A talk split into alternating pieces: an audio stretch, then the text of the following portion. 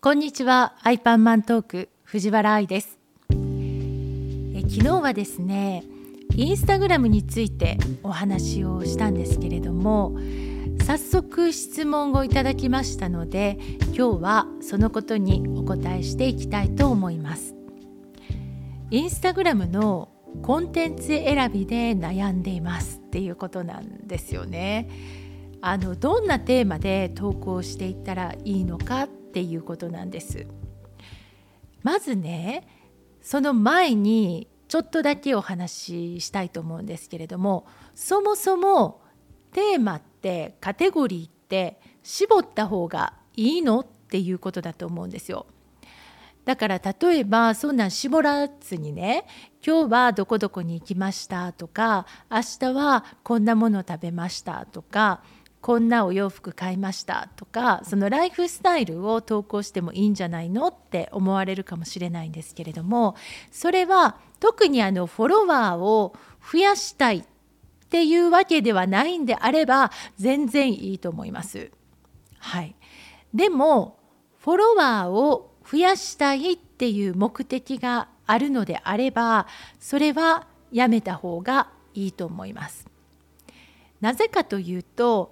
芸能人とかだったらねそれで興味を持ってもらえるのでいいと思うんですけれども我々一般人っていうのはやっぱりそのライフスタイル何気ないライフスタイルでうん興味を持って見てもらえて全然知らない人がですねフォローしてくれるっていうのはなかなか難しいっていうことが一つと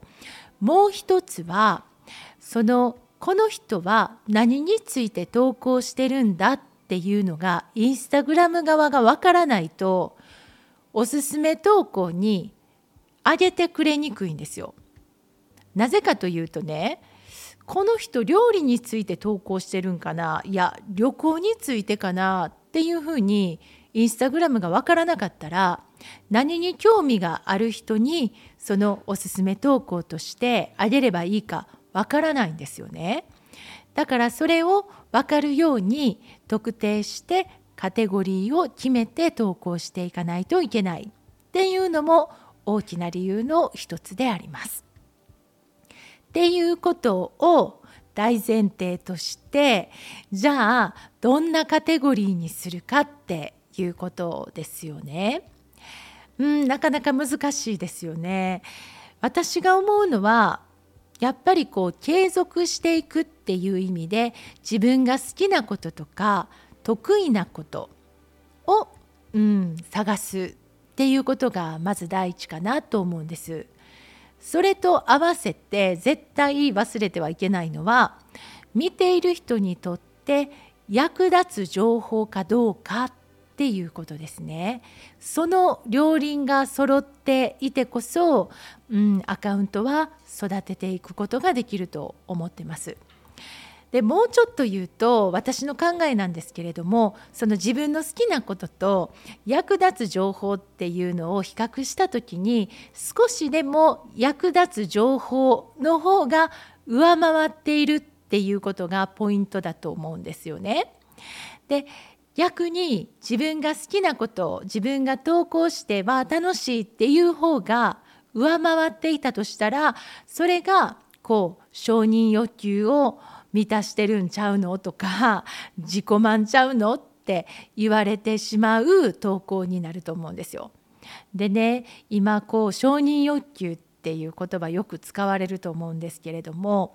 みんなすごい敏感っていうか過敏で承認欲求強い人ってね嫌われがちやと思うんですよね。うん、今のちょっとそれは傾向かなとは思うんで、うん、自分でも常に客観的に見てこれって自己満になってないかなっていうのは、うん、チェックしている方がいいとは思います。はい、でどうやってその自分が好きなことを、うん、得意なことを見つけるかなんですけれどもいろんな方法があるかとは思うんですが私が、うん、思うのは一つね今まで何にお金と時間をかけてきたか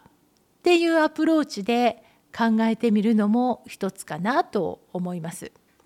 それからできたらそのインスタグラムを今日から始めるからなんか買い揃えようとかあれもいるこれもいるっていうんだったら、うん、お金を使ってしまうことになるので私は嫌だったんですね。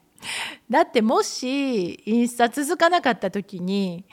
あなんかあんなに投資したのに私できひんかったなって落ち込むじゃないですか。であの単純にお金ももったいないので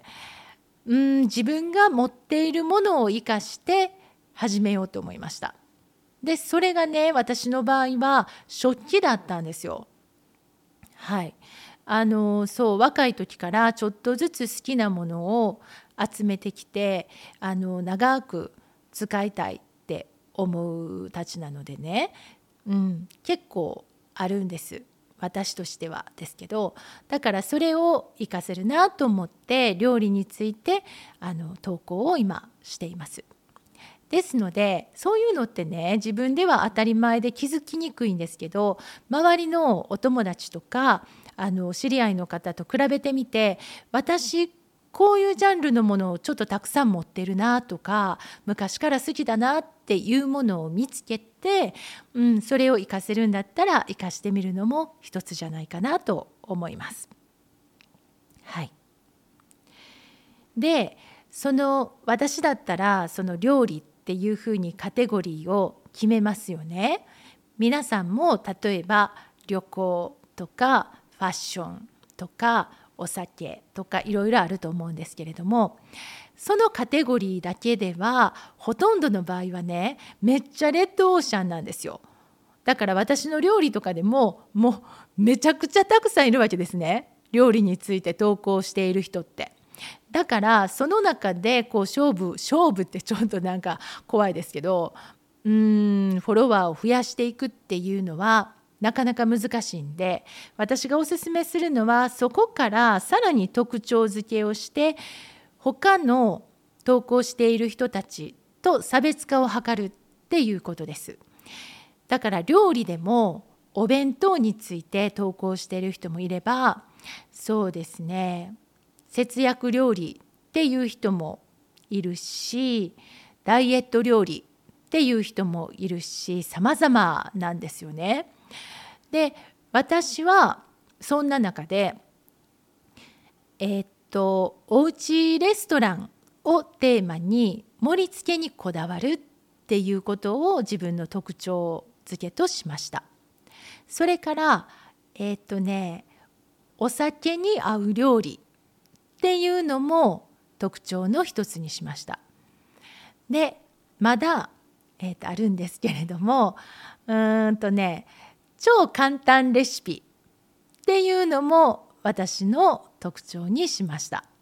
でレシピも毎回つけてるんですね。あの本当簡単なんですけれどもそういうふうにこう細分化していくと料理の中でも、うん、個性を発揮できるのかなと思います。だから皆さんもカテゴリーを決められたらあのさらに自分の得意なこと個性って何かなっていうのを考えて、うん、カテゴリーを小さくしていくっていうことをお勧めします。はい。いかがでしょうか？まずはそんなところからカテゴリーを決めて、うん、楽しみながら投稿していくことが、うん、継続のポイントじゃないかなと思います。えー、では最後にまとめておきますね。私が思うには、えー、まず自分の好きなことそして相手にとって見ている人にとって役立つことそれから自分が今持っているリソースを活かせること自己満足で終わっていないかチェックをすることそれから最後にカテゴリーを決めてさらに特徴付けをして個性を発揮していくことです。